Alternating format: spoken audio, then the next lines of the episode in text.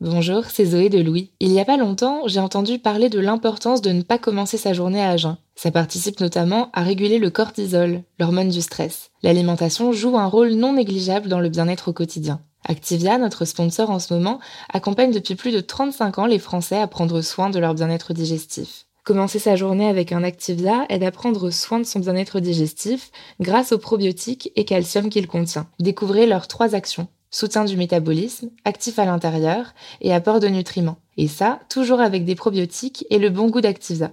Découvrez ou redécouvrez plein de parfums comme abricot, coco ou vanille. Merci Activia pour leur soutien et bonne écoute. Activia contient des ferments du yaourt qui sont des probiotiques. Ils vous aident à digérer le lactose du produit en cas de difficulté à le digérer. Activia est source de calcium et de protéines. Le calcium contribue au fonctionnement normal des enzymes digestives et à un métabolisme énergétique normal. Bonjour, c'est Zoé de Louis. Ça fait maintenant deux ans que j'ai la chance de travailler pour Louis Média et que vous entendez ma voix sur vos podcasts préférés. Travailler pour quelque chose qui a du sens pour moi, c'est essentiel à mon épanouissement au quotidien. Et vous, comment se passe votre relation au travail? C'est plutôt épanouissant et enthousiasmant ou plutôt boule au ventre et des motivations? Si vous êtes dans le deuxième cas et que vous comptez chaque semaine le nombre de jours qui vous séparent du week-end ou des prochaines vacances, je vous recommande plus que jamais le parcours Chance, partenaire d'émotion. Chance est une communauté d'entraide professionnelle pour aider chacun et chacune à trouver sa place dans le monde du travail. La communauté Chance a une méthode unique qui a fait ses preuves. La première étape, c'est celle du bilan de compétences. En trois mois seulement, vous allez pouvoir redéfinir vos objectifs pro et renouer avec ce qui vous anime vraiment, avec l'aide d'un coach professionnel qui vous sera dédié. La deuxième étape, c'est celle du passage à l'action. Une fois votre projet défini, toute la communauté Chance sera à vos côtés pour donner vie à votre projet. Un collectif hyper engagé, prêt à vous épauler et à vous ouvrir son réseau. Si ce message résonne en vous, je vous invite à vous rendre directement sur le site chance.co pour faire le point gratuitement avec un conseiller et changer ce qui ne va pas ou plus dans votre vie pro. Bonne écoute Louis. Vous avez certainement déjà remarqué que plus on grandit, plus le temps passe vite. Quand j'étais enfant, une semaine de vacances, c'était délicieusement interminable. Aujourd'hui, j'ai à peine le temps de me dire je suis en vacances que c'est déjà fini. Ce constat n'est d'ailleurs pas très rassurant pour mes vacances dans 10 ou 20 ans. Parfois, je me dis que parmi toutes les ressources non renouvelables de notre planète, la plus précieuse n'est ni le pétrole ni le charbon, mais bel et bien le temps.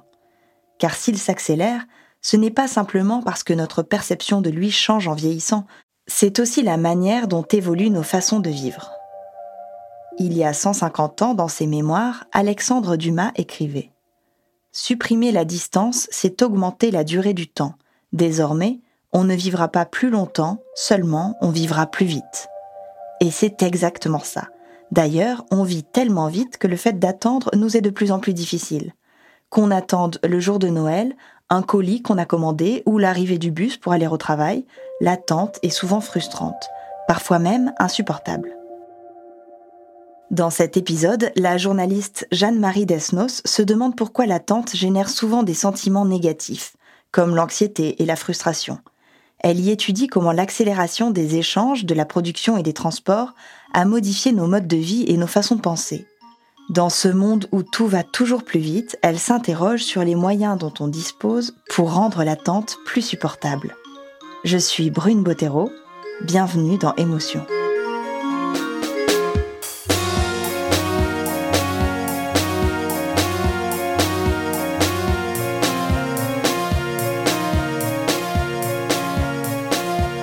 Dans son roman Passion simple, l'autrice Annie Arnaud raconte l'histoire d'amour qu'elle a vécue pendant plusieurs mois avec un homme marié. Elle écrit À partir du mois de septembre l'année dernière, je n'ai plus rien fait d'autre qu'attendre un homme, qu'il me téléphone et qu'il vienne chez moi. À la lecture de ce livre, quelque chose me frappe. La narratrice détaille avec force les émotions liées à l'attente. Elle est traversée par le doute, se demande constamment ce que son amant ressent pour elle, par la peur, parce qu'elle craint qu'il la quitte, et par la frustration, dès qu'elle se retrouve toute seule. Elle écrit Tout était manque sans fin, sauf le moment où nous étions ensemble à faire l'amour. Le doute, la peur, la frustration, ce sont des émotions plutôt négatives. Pourtant, Annie Arnaud décrit cette période comme l'une des plus belles de sa vie. Car à ce moment-là, si elle attend cet homme, c'est pour vivre avec lui une passion amoureuse unique. L'autrice nous fait comprendre que sa passion prend racine dans la souffrance liée à l'attente.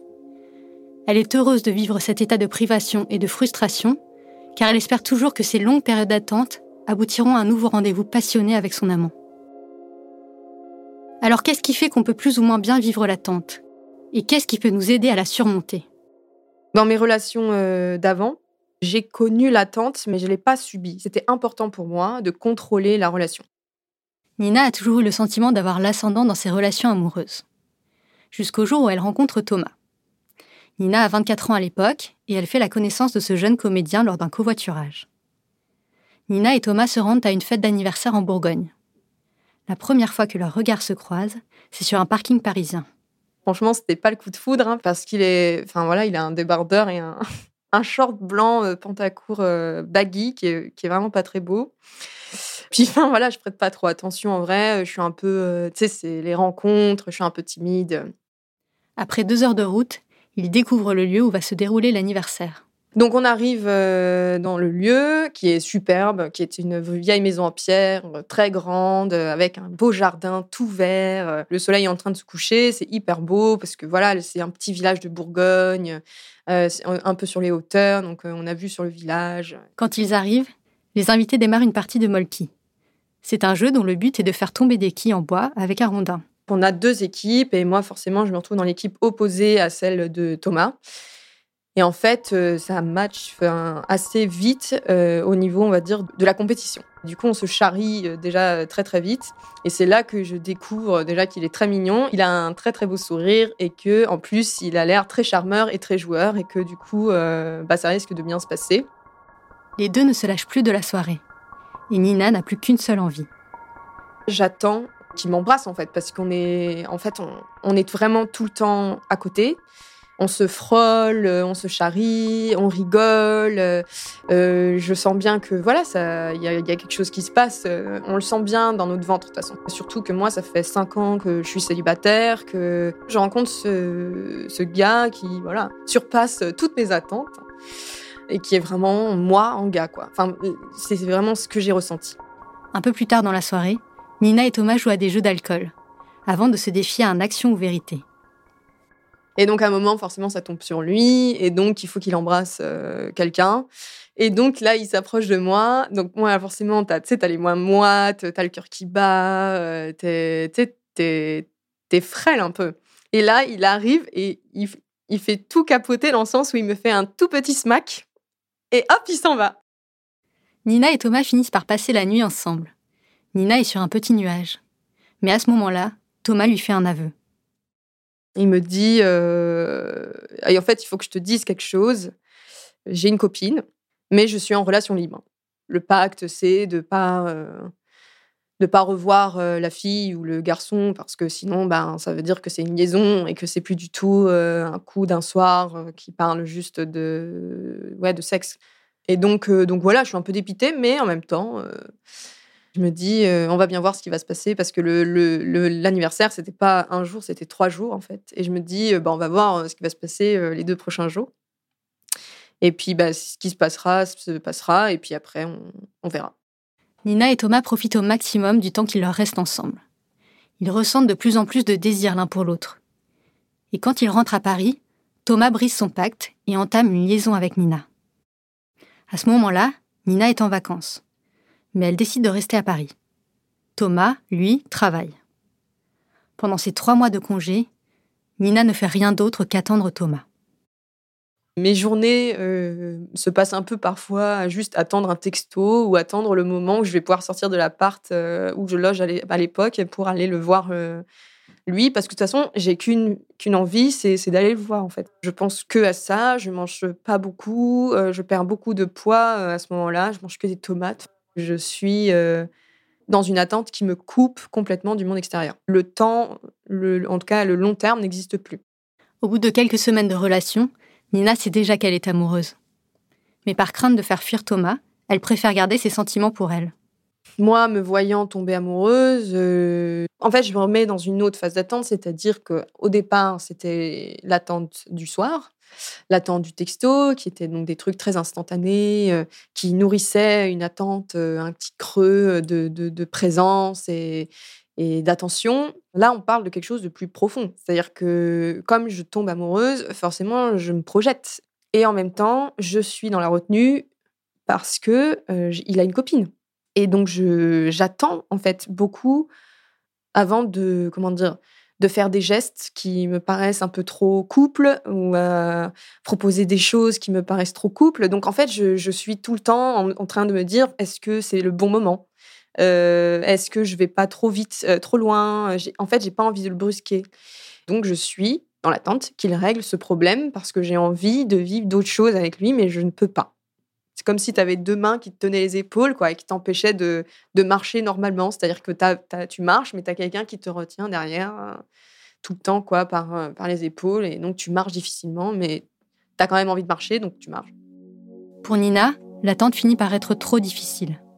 Alors, elle décide de poser un ultimatum. Si jamais il, il quitte pas sa, sa meuf à la fin de l'été, c'est moi qui le quitte. C'est un moyen de lui dire aussi que en fait, c'est pas que le seul à choisir. Donc euh, c'est soit tu choisis, soit je choisis en fait. Euh, je, je, refuse de te laisser seul maître de, de ma vie et de, et de mes choix. Thomas décide finalement de rompre avec sa copine pour se mettre en couple avec Nina. Aujourd'hui, quand Nina repense à ces longues journées où elle a dû attendre Thomas, elle se dit qu'elle ne regrette rien. En fait, euh, toute cette attente, je l'ai pas du tout vécue comme un fardeau. C'est-à-dire que j'étais complètement in love de Thomas. Donc tous les moments passés avec lui euh, effaçaient complètement euh, l'attente que je pouvais avoir. J'en parle parce que je, là, c'est quatre ans plus tard et que je prends du recul, mais vraiment sur le moment, il faut vraiment penser que j'étais omnubilée par, euh, Thomas et que chaque moment où je le voyais, ou que je faisais des choses avec lui, j'étais délivrée. Ce que m'explique Nina, c'est qu'à l'époque où elle vit cette attente, elle ne se rend pas compte des conséquences sur son état physique et psychique.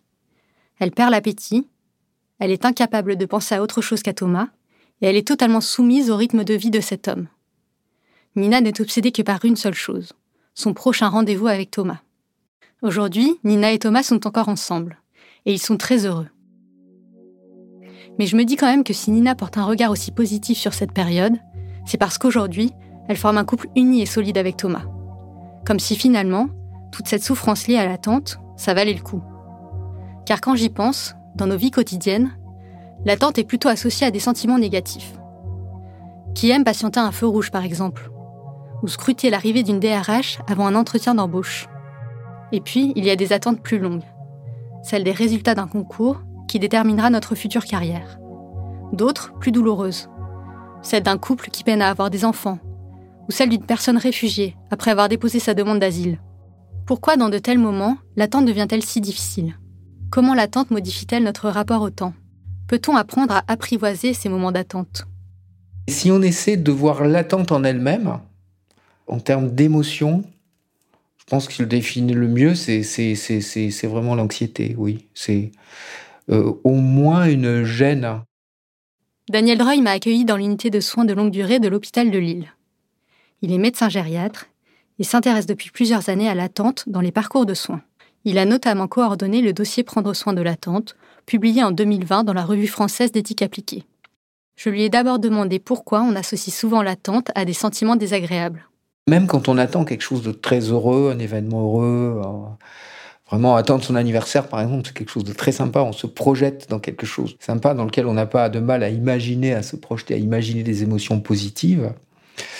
Mais il y a toujours cette petite incertitude qui fait l'attente et qui, et qui crée, et qui crée un, inconfort minimal. Voilà une attente nourrie d'espoir, elle est positive, mais il y a quand même le fond d'attente qui fait que je suis renvoyé à ma solitude et à mon, euh, et à mon immobilisation dans le temps et quasi physiquement des fois. Mais qu'est-ce qui fait qu'une attente peut se révéler plus ou moins supportable? La première chose à laquelle je pense, c'est que ça dépend forcément de ce qu'on attend. Entre attendre son anniversaire et attendre le résultat d'un examen médical important, on comprend bien que l'impact ne sera pas le même sur la vie de la personne. Daniel Droy me confirme que la taille de l'enjeu va beaucoup jouer sur la façon dont on vit l'attente. Au cours de ses recherches, il a identifié d'autres facteurs. Le risque que l'événement redouté survienne. Combien y a-t-il de chances pour que ça arrive vraiment? La durée de l'attente. Plus l'attente est longue, plus elle est pénible. L'incertitude du délai. Quand est-ce que j'aurai ma réponse? Il y a aussi les conditions de l'attente qui entrent en jeu. Est-ce qu'on est dans un bon environnement au moment où l'on attend? Et enfin, la patience de la personne qui la vit, c'est-à-dire sa capacité à prendre sur elle face à l'incertitude. Quand Daniel Dreuil me décrit les différents facteurs qui ont un impact sur l'attente, je pense tout de suite à Maxime. Maxime, c'est un ami de lycée. En septembre 2020, il est victime d'un accident de parapente. En tentant une figure de voltige, il perd brutalement connaissance. Là, je tire sur, le, sur la voile et je sens que ça part mal. Je sens tout de suite qu'il y a un truc qui va pas. Et hop, la blackout. Il atterrit sur des rochers après avoir fait une chute de 50 mètres. Ses jambes sont en mille morceaux. Il a aussi des fractures au dos et au bras gauche. À ce moment-là, Maxime perd beaucoup de sang. Un hélicoptère le transporte à l'hôpital, où il subit une opération de plus de 9 heures.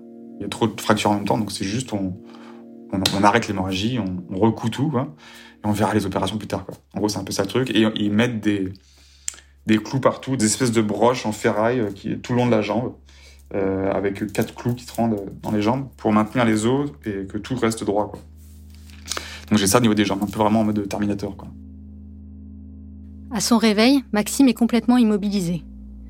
Son bras gauche est dans le plâtre, et avec les broches qui lui maintiennent les jambes, il est contraint de rester allongé sur le dos. Il ne peut pas s'asseoir, ni se lever, même pour aller aux toilettes. C'est à ce moment-là que la longue attente commence pour Maxime. Il ne sait pas s'il pourra remarcher un jour. Les questions se bousculent alors dans sa tête. Va-t-il devoir être amputé? Quelles nouvelles opérations va-t-il devoir subir? Combien de temps tout cela va durer? Les médecins n'apportent pas de réponse immédiate à Maxime. Je suis dans ma chambre et pendant un mois, tous les 3-4 jours, je suis là et j'ai un chirurgien, un médecin, euh, un interne qui, qui arrivent et qui sont jamais les mêmes et, euh, et qui viennent, il vient me dire à chaque fois euh, ce qu'on va faire, c'est qu'on va opérer le dos. Euh, non, finalement, on va opérer les jambes. Non, finalement, on va faire. Euh, c'est jamais le même avis. Et, donc ça, ça me rend fou en fait, parce que euh, je sais jamais où je vais quoi. Un coup on me dit noir, le lendemain on dit rouge, blanc, bref. Et il y a rien de pire en fait que d'être dans l'incertitude d'un futur compliqué, douloureux, et, de pas savoir comment on va on va arranger les choses. Dans ce que me raconte Maxime, j'identifie déjà quatre facteurs qui rendent l'attente difficile selon Daniel Dreuil. Premièrement, un enjeu important. Pourra-t-il garder ses jambes et remarcher un jour? Deuxièmement, la probabilité que ce qu'il redoute survienne. Vu l'état de ses jambes, il y a de fortes chances qu'il doive se faire amputer. Troisièmement, une attente qui sera forcément longue. Les médecins prédisent deux à trois ans d'hospitalisation. Et quatrièmement, une forte incertitude sur les étapes à venir, sur les résultats. Au bout d'un mois, ils me mettent dans une chambre seule. Et dans cette chambre seule, c'était un petit carré avec vue sur rien. C'était du bitume, c'était le trou du cul du CHU, on l'appelle ça comme ça. C'était vue sur rien, vue sur un, mur. Donc euh, ça, c'était dur aussi, c'est de ne pas avoir de contact avec la nature, avec le soleil et tout ça. C'était très sombre. En plus, le plafond, il était, euh, il est dégueulasse. Enfin, c'était vraiment euh, plein de moisissures et tout on est, vraiment dans une ambiance à la, Seven euh, quand ils vont récupérer le mec euh, qui est mort là, attaché à son lit. Il y a un peu ce côté macabre, hein, vraiment tout le monde quand il venait dans ma chambre, putain, mais c'est morbide. Donc ça aussi dans la tente, euh, il y a aussi l'ambiance qui est assez, assez lourd à, à, vivre au quotidien, surtout au bout de trois mois. Euh, et heureusement que les aides-soignantes sont là pour, pour égayer un peu le truc. Les conditions de l'attente, c'est le cinquième facteur identifié par Daniel Dreuil. Pour Maxime, être enfermé dans une petite chambre avec vue sur du béton rend cette période encore plus difficile. Maxime reste immobilisé pendant trois mois dans cet hôpital. Au cours des premières semaines, il prend conscience de la gravité de son accident, ce qui le rend de plus en plus anxieux et agité. Cette source d'angoisse, elle était pénible parce que ça me provoquait chez moi des espèces de crampes euh, au niveau de la cage thoracique. Ça faisait une pointe horrible c'est horrible parce que tu as, mal, c'est une douleur continue, une douleur aiguë, et tu ne peux rien faire. Tu peux pas te concentrer sur un bouquin, sur autre chose, parce que ça te bloque tout. Et c'est des, crises qui duraient des fois euh, une demi-heure, une heure, des fois.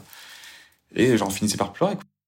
Ce que me décrit Maxime, ces phases d'angoisse qui vont jusqu'à lui causer des douleurs physiques, ça me fait penser à une étude qu'a menée Daniel Dreuil auprès de patients en gériatrie. En soins de longue durée, Les patients passent leur temps à attendre. Attendre la visite de leurs proches, l'heure du repas, le moment de la toilette. À ces attentes quotidiennes s'ajoute celle de la mort. L'attente de ces patients se révèle donc particulièrement difficile. Avec l'aide de psychologues, Daniel Droy a identifié plusieurs niveaux d'intensité de l'attente anxieuse. Le stade le plus critique, c'est ce qu'il appelle l'attente pathologique.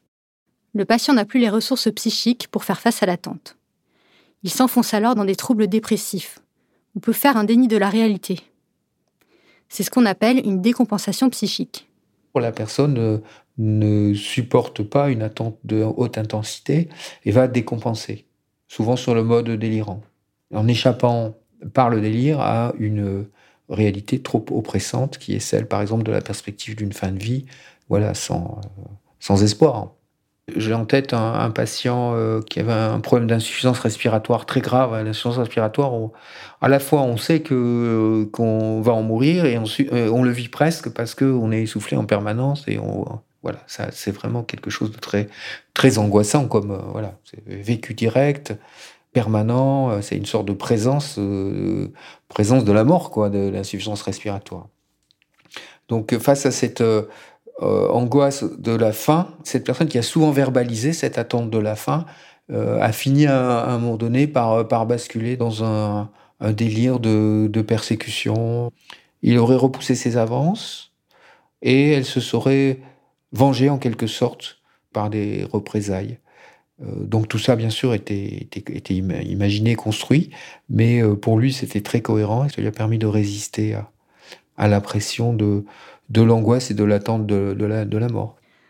L'attente peut donc complètement nous déconnecter de la réalité. Parfois, elle devient tellement insupportable que la seule issue possible semble être la mort. C'est ce que raconte Marguerite Duras dans son livre La douleur. L'écrivaine y décrit la manière dont elle a vécu l'attente du retour de son mari, arrêté et déporté juste avant la libération. Puisqu'elle ignore s'il est mort ou vivant, la narratrice oscille en permanence entre l'espoir qu'il revienne et la peur d'apprendre son décès.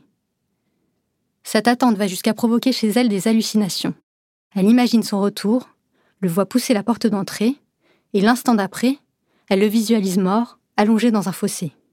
Elle se dit parfois que le seul moyen de mettre fin à cette attente interminable, c'est le suicide. Elle écrit En mourant, je ne le rejoins pas, je cesse de l'attendre.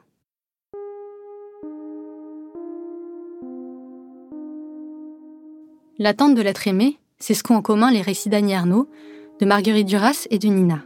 Et c'est finalement quelque chose d'assez banal, bien ancré dans nos représentations collectives et particulièrement genré. Une femme a préparé le dîner et attend que son mari rentre du travail. Une femme attend son amour parti au front. Pénélope tisse, détisse et retisse sa toile en attendant le retour d'Ulysse.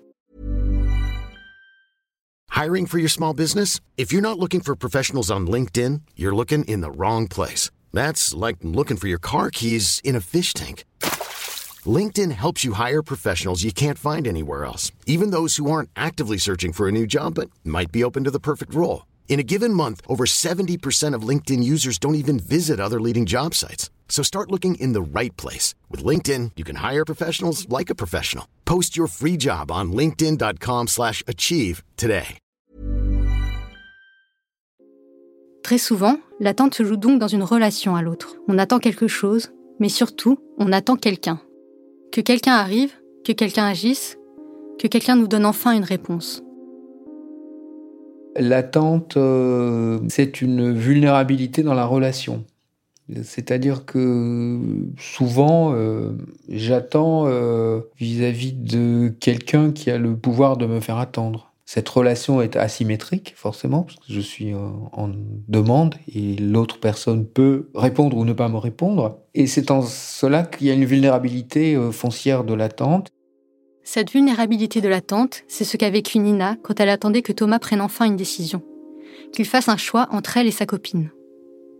Dans une relation, celui qui fait attendre a donc le pouvoir sur celui qui attend. Daniel Roy m'explique d'ailleurs que l'attente est un marqueur social très important.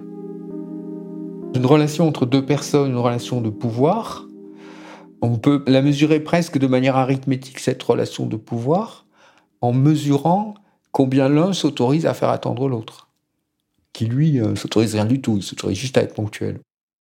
Et comme toute relation de pouvoir, la relation d'attente peut entraîner des abus ou des négligences, parfois même sans que l'on s'en rende vraiment compte.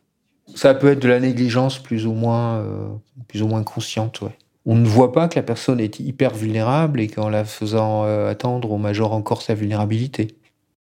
Dans les institutions de soins où les gens ne peuvent pas faire par eux-mêmes euh, ben, ce qu'ils faisaient avant, on dépend des autres. Et lorsque les gens vivent, oui, ça peut être un vécu de d'abandon, ça peut être un vécu d'humiliation aussi. Hein. Cette négligence, Maxime l'a vécue à plusieurs reprises quand il était immobilisé dans son lit d'hôpital et qu'il dépendait entièrement de l'aide des soignants. Il y a eu des moments très compliqués où euh, il y a des fois j'ai attendu une heure euh, dans mes excréments. Et euh, ça c'est dur. Ça c'est dur. Ça c'est dur. C'est-à-dire que t'appelles sur la sonnette, personne vient. Ou t'appelles à la sonnette et puis il y a un interphone des fois que j'utilise. Oui monsieur c'est pourquoi? Bah je me suis, j'ai fait mes besoins et tout. Oui oui on arrive. Et puis elles viennent pas. Mais c'est pas contre elles en fait. Je n'en veux pas, c'est juste qu'elles n'ont pas les moyens d'être plus présentes. Donc là, il y a des moments très très durs, très très compliqués. On est vraiment complètement désynchronisé. Il y a des gens qui vivent un, rythme hyper ralenti et d'attente énorme, et d'autres à côté qui sont hyper, euh, hyper accélérés et qui en souffrent aussi, mais euh, qui disent bah, je peux rien faire, je dois y aller, etc. Avec un sentiment d'aliénation des deux côtés. Pour Daniel Dreuil, le vécu difficile de l'attente peut donc être aggravé par une relation patient-soignant détériorée. Et ça, c'est le résultat du rythme trop soutenu dicté par les institutions. Pour le médecin, cette accélération du rythme ne se limite pas aux institutions de soins. C'est une tendance générale dans notre société. On vit un régime d'accélération. Ce régime d'accélération, il, fait mal vivre tout ce qui est ralentissement. Donc il y a ce facteur-là aussi qui peut donc aggraver un vécu d'attente, ce facteur un peu social ou presque anthropologique de, rapport au temps dans nos sociétés. Notre rapport au temps serait donc intimement lié à la façon dont nous vivons l'attente. Pour mieux comprendre ce lien, je me suis tournée vers Christophe Bouton, philosophe et auteur du livre Le temps de l'urgence. Pour lui, nous vivons dans une société accélérée, marquée par un ressenti commun, le sentiment de toujours manquer de temps c'est le sentiment que euh, le nombre de choses qu'on a à faire dans la journée, même les éléments de réflexion qu'on a, sont euh, beaucoup plus rapprochés, beaucoup plus denses. Hein. Et c'est là que apparaît dans cette accélération du rythme de vie le sentiment d'urgence qui nomme le fait d'avoir beaucoup de choses à faire en peu de temps ou d'avoir le même nombre de choses à faire, voire plus de choses à faire en un temps plus réduit. On le connaît toutes et tous, ce sentiment de ne pas avoir assez de temps pour tout faire dans une journée, d'être toujours plus pressé, toujours plus stressé. Mais d'où vient, historiquement, cette accélération? On est dans une période euh, qui euh, a été qualifiée par certains historiens ou philosophes à partir de la fin du XVIIIe siècle par une accélération de l'histoire. C'est lié au développement euh, de l'économie, de l'industrie, aux techniques de management qui se mettent en place à partir du 19e. Donc vous avez le machinisme, le développement des machines qui va entraîner une augmentation des cadences de travail. Ensuite, à la fin du 19e, début 20e, vous avez le taylorisme qui va faire une organisation scientifique du temps de travail pour accélérer aussi la productivité des ouvriers ou des employés d'ailleurs la naissance du capitalisme et la révolution industrielle seraient donc à l'origine de notre rapport au temps. Afin de maximiser les profits, on va chercher à optimiser le temps des travailleurs. Une autre de ces méthodes de management qui apparaît au début du XXe siècle, c'est par exemple le Fordisme. Ça me rappelle vaguement mes cours d'économie au lycée. Le Fordisme découle historiquement du Taylorisme, qui souhaite lutter contre la flânerie des ouvriers. Ford met en place une organisation du travail qui sépare la conception de la réalisation, qui séquence les tâches à effectuer en utilisant une ligne de montage. C'est la naissance du travail à la chaîne. Au fil du siècle, ces méthodes de management continuent d'évoluer et de se perfectionner. Depuis les années 70, avec la création du toyotisme, la volonté d'optimiser le temps de travail se retrouve intériorisée par les salariés. Ils sont alors soumis à ce que Christophe Bouton appelle un chronomètre intérieur et ils participent activement à cette logique de performance et d'optimisation de leur temps. D'abord cantonné au monde du travail, cette accélération des cadences s'est progressivement calquée sur nos vies personnelles. Ce rapport au temps qui est ce que j'appelle une norme sociale du temps, c'est-à-dire c'est pas simplement une décision des individus qui, pour des raisons psychologiques, voudraient se presser. C'est une organisation du travail qui est faite pour euh, optimiser au maximum le temps de travail. Cette norme continue à agir en dehors du travail, soit parce qu'on continue à travailler quand on est chez soi ou le week-end en vacances, ou on va gérer son temps libre sur le mode de l'urgence aussi. On va quand on est en vacances, par exemple à l'étranger, se faire un programme d'activité euh, très, très dense pour optimiser son temps, pour le rentabiliser. Et du coup, on se retrouve en vacances dans un rapport d'urgence aussi.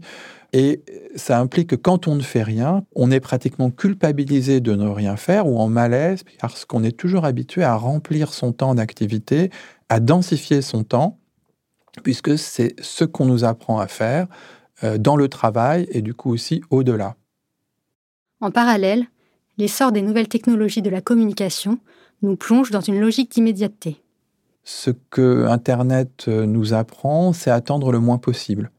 Grâce à Internet, vous allez avoir des réponses à des recherches quasiment immédiates. Et si vous voulez euh, gagner du temps aussi, vous, vous pouvez commander sur Internet des produits et là, vous avez toute une économie de l'attente qui consiste à réduire au maximum l'attente de l'arrivée du produit. Et c'est tout le succès d'Amazon, quand même une des entreprises euh, les plus euh, riches au monde, euh, qui, au fond, vend de la réduction de délai. Et donc là aussi, il y a un certain type de rapport au temps qui est mis en place, qui est en fait le temps de l'attente minimale, un temps idéal de suppression de l'attente et donc, il y a une sorte de culture de l'immédiateté aussi euh, qui euh, euh, rend l'attente, quand elle est réductible, d'autant plus pénible. Le temps de l'urgence dans lequel nous vivons a donc des conséquences sur notre vécu de l'attente. Mais alors, quelle solution existe pour apaiser le vécu difficile de l'attente? Selon Daniel Dreuil, il ne faut pas sous-estimer l'importance de nos ressources internes face à l'attente. Autrement dit, notre patience. Aujourd'hui, 14 mois après son accident, Maxime est encore dans l'attente de pouvoir un jour remarcher. Il vit en centre de rééducation à Granville depuis 11 mois. Il se déplace en fauteuil roulant et il espère pouvoir reprendre le travail bientôt. Il a subi une greffe osseuse à la jambe gauche et doit encore patienter deux ans avant qu'elle ne se consolide. D'ici là, il risque toujours l'amputation. Après une première phase très difficile d'angoisse et de stress, Maxime parvient petit à petit à retrouver sa nature patiente le fait que je pratique le parapente depuis maintenant 8 ans, le fait que je pratique aussi le parachutisme, bah, c'est des sports euh, dits extrêmes où euh, tu te mets un peu en danger, tu te, tu te challenges et tu fais face à, des peurs euh, profondes comme bah, la peur du vide, de se jeter dans le vide, tout ça. Et, et quand tu progresses dans ces disciplines-là, et ben forcément, tu acquiers un, un, mental de plus en plus costaud prêt à faire face à des, à des épreuves difficiles. Ou... Donc ça, je sais que ça a joué aussi un, rôle euh, très important dans, dans l'accident. Pour Daniel Dreuil, la patience doit être davantage valorisée. Selon lui, on peut d'ailleurs la considérer comme une compétence sur laquelle il est possible de travailler. Il y a une patience stratégique qui consiste euh, face à quelque chose euh, de difficile. Par exemple, j'ai une maladie j'ai une échéance qui va limiter mon horizon dans le temps. Certains vont se mettre complètement en immobilisation, en suspension, en sidération, et d'autres vont développer des véritables stratégies. C'est-à-dire, euh, je mets en place des choses pour euh, aboutir à quelque chose.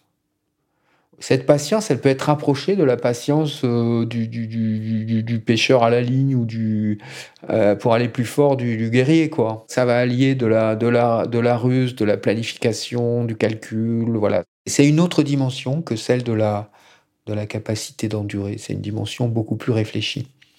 Et qui permet, gros avantage, de se donner de la longue haleine, un peu de la durée d'échapper à la pression de l'immédiat qui caractérise à la fois notre culture de l'immédiateté, de la réactivité de trucs, et aussi l'attente. Le vécu d'attente, on est dans l'immédiat. Et euh, la patience stratégique euh, vraiment crée de l'avenir, crée un avenir euh, dont je suis maître. La patience stratégique, c'est donc le fait de se projeter dans un futur positif que l'on maîtrise et de planifier les étapes pour y arriver. Pour Maxime, cela se traduit par de multiples projets artistiques. Maxime a pris conscience de la chance qu'il avait d'être encore en vie. Depuis, il foisonne d'idées et n'a qu'un seul désir utiliser l'art pour partager au monde ce qu'il a vécu. Il est ainsi passé du vécu passif, plombant de l'attente, à une vision plus active, plus positive et plus contrôlée de son avenir. Je me suis pris plusieurs appareils photo, j'en ai trois, et je m'amuse à faire des interviews de patients, de soignants, euh, de gens dans la rue de Granville, de commerçants. Je m'amuse à filmer mon quotidien et d'essayer de rendre ça ludique. Et plus ça va, plus je me suis dit, mais ouais, en fait, c'est ça, je sais, je vais faire une chaîne YouTube. Et donc, je me suis dit, bon, je vais d'abord filmer, avoir emmagasiné un maximum de, de témoignages, d'anecdotes, de, moments euh, sympas du quotidien de Grandville. Et après, je, une fois que je serai prêt, je vais lancer la chaîne. Très carré dans ma tête, je sais exactement comment je vais agencer la chaîne. Ma tête maintenant va bien, j'ai plein de, projets, quoi. Et c'est un kiff de ouf. Le côté positif de l'attente, c'est que sans cette attente, j'aurais pas eu cette introspection et j'aurais pas eu cette remise en question, j'aurais pas eu ce chemin de vers la résilience. Donc euh, oui, l'attente a, des vertus et euh, c'est un truc que j'ai appris moi avec euh, ce qui m'est arrivé. C'est pour bien faire les choses, faut juste prendre le temps de les faire et pas se presser en fait. Parce que plus tu prends le temps, plus tu es focus et plus tu es conscient de ce que tu fais, bah mieux tu le fais quoi. Ouais, ça c'est un truc le rapport au temps et comment on, utilise ce temps et comment euh, on se comporte avec ce temps, c'est de prendre son temps, justement. Il faut prendre son temps dans la vie. D'un point de vue individuel, développer une patience dite stratégique semble donc être une piste intéressante. Mais d'autres éléments, externes cette fois, ont contribué à ce que Maxime puisse mieux supporter l'attente. Tout d'abord, les facteurs qui rendaient son attente insupportable ont fini par s'atténuer. Il sait aujourd'hui qu'il pourra remarcher et bientôt retravailler. Il a davantage d'informations sur les échéances qui l'attendent, et les moments les plus difficiles sont derrière lui. Son centre de rééducation donne sur la mer et lui assure un suivi plus régulier, plus humain. Daniel Droy m'explique que les institutions peuvent agir pour atténuer la souffrance de l'attente. Lorsqu'un médecin annonce à un patient qu'il est atteint d'une maladie chronique, par exemple, il est important de l'informer au maximum des prochaines étapes de son parcours de soins, de leurs échéances ou encore des résultats possibles des traitements. L'attente devrait donc être davantage prise en compte dans les relations de soins et bénéficier d'un accompagnement dédié. C'est ce que me confirme le témoignage de Maxime. Ce qu'il retient avant tout, c'est l'aide qu'il a reçue et continue de recevoir de la part de ses proches et des soignants pour diminuer l'angoisse de l'attente. Dans son centre de rééducation, Maxime peut compter sur leur présence et leur compréhension. Il se souvient notamment de Colin, un aide-soignant âgé de 25 ans. C'est le mec le plus bienveillant, le plus gentil, vraiment que j'ai jamais connu de ma vie. C'est un, mec incroyable. Le mec, la première fois qu'il est rentré dans la chambre, direct, je dis ok, lui, euh, c'est un mec bien, euh, on va se marrer avec lui. Il ouvre la porte, salut machin, ça va, truc, pop. Toujours euh, prêt à aider. Jamais il remet en cause, dès que tu demandes un truc, jamais il va dire ouais, mais non, mais je peux pas, je fais autre chose. Tout, il trouve les solutions. Et jamais stressé. Il est toujours cool. Il m'a énormément aidé. Pour Daniel Dreuil, il faut entamer une réflexion autour de l'attente, qui s'inscrirait dans la perspective plus large de l'éthique du care. En français, to care, ça veut dire prendre soin. C'est prendre soin, mais c'est beaucoup plus large que le soin. C'est vraiment euh, la mère qui s'occupe de l'enfant, les parents. la parentalité est un care. en fait, s'occuper des vulnérables. C'est une éthique qui prend le contrepoint des éthiques de l'autonomie, qui sont des éthiques un peu abstraites, qui, sont, qui valorisent un peu la, force de l'autonomie, qui est formidable, de l'individu, de la liberté. Donc euh, les éthiques du Caire vont vraiment mettre l'accent sur les défauts des éthiques de l'autonomie qui visent à beaucoup supporter euh, l'inégalité, à, s'accommoder de, d'injustice. Et les éthiques du Caire, comme théorie de justice, en fait, sont très fortes peuvent euh, être le socle de l'évolution de la médecine dans les perspectives du care et pas seulement une évolution de la médecine dans euh, la réponse à des besoins euh, sanitaires et sociaux. point. L'historien Christophe Bouton va plus loin. Pour lui, le temps de l'urgence n'est pas une fatalité. Nous pouvons agir collectivement sur cette norme sociale. Attente, si vous voulez, c'est à la fois un problème psychologique qui concerne un individu, sa conscience, son rapport à l'avenir, et c'est en même temps une question sociale puisque c'est pris dans des normes sociales qui s'imposent aux individus euh, et sur laquelle la marge de manœuvre euh, souvent ne peut être que collective. Il faut essayer d'identifier des urgences, de voir si elles sont construites socialement, euh, imposées de façon indue, ou si elles sont liées à des impondérables de l'existence, auquel cas il faut y faire face. Ensuite, je pense que quand on a affaire à des urgences qui sont instaurées euh, dans des soucis, par exemple, euh, de productivité, de rentabilité, on peut euh, résister soit au niveau collectif au sein d'une entreprise, et puis vous avez aussi un rôle quand même important de la politique. Le fait qu'un gouvernement va prendre des mesures, éventuellement donc des lois, pour réguler les normes sociales du temps. Donc il y a des possibilités de réguler au niveau collectif les normes sociales du temps. Tout ça n'est pas un destin qui s'impose euh, aux individus, ça peut évoluer, mais pour moi, la solution passe souvent à la fois par une attitude individuelle, bien sûr, prise de conscience, mais aussi par des solutions collectives, et donc euh, c'est politique. En réalisant cet épisode, j'ai compris à quel point l'attente, en nous immobilisant, peut générer certaines souffrances. Mais l'attente n'est pas uniquement un ressenti subjectif. Elle s'intègre dans nos relations sociales et questionne en profondeur notre rapport au temps. Dans certaines situations, comme celle de Nina ou celle de Maxime, l'attente peut finalement révéler des aspects positifs. Avec la crise climatique, l'attente prend aujourd'hui un nouveau visage, celui de l'éco-anxiété. Nous attendons dans l'incertitude l'arrivée de catastrophes majeures liées au changement climatique. Notre rapport à l'avenir en est profondément modifié. Face à ce nouveau défi, cette urgence réelle et génératrice d'angoisse profonde, il nous faudra sans doute développer un nouveau rapport à l'attente et au temps qui passe.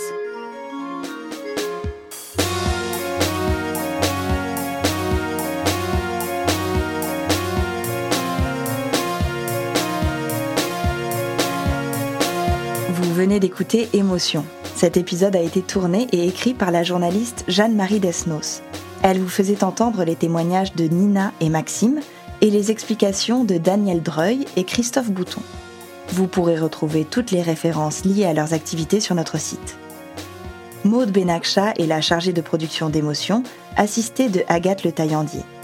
Camille Bichler était en charge de la supervision éditoriale de cet épisode, accompagnée de Capucine Rouault. Charles de Cilia en a fait la réalisation et Benoît Daniel s'est occupé de la prise de son. Jean-Baptiste Aubonnet était au mix et c'est Nicolas de Gélis qui a composé le générique d'émotion. Si cet épisode vous a plu et que vous souhaitez en savoir plus sur les émotions liées à l'attente, je vous recommande l'écoute de L'impatience est-elle le défaut de la jeunesse? Un épisode d'émotions à emporter signé Julia Courtois.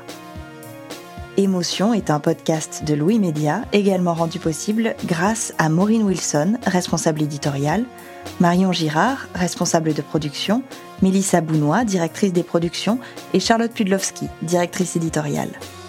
Émotion, c'est un lundi sur deux, là où vous aimez écouter vos podcasts. Apple Podcast, Google Podcast, SoundCloud ou Spotify. Vous pouvez nous laisser des étoiles, des commentaires et surtout en parler autour de vous. Et si vous voulez partager vos histoires, n'hésitez pas à nous écrire à hello at. Nous vous lirons et nous vous répondrons. Et puis, il y a aussi tous nos autres podcasts, Travail en cours, Passage, Injustice, Fracas, une autre histoire entre ou le book club. Bonne écoute et à bientôt.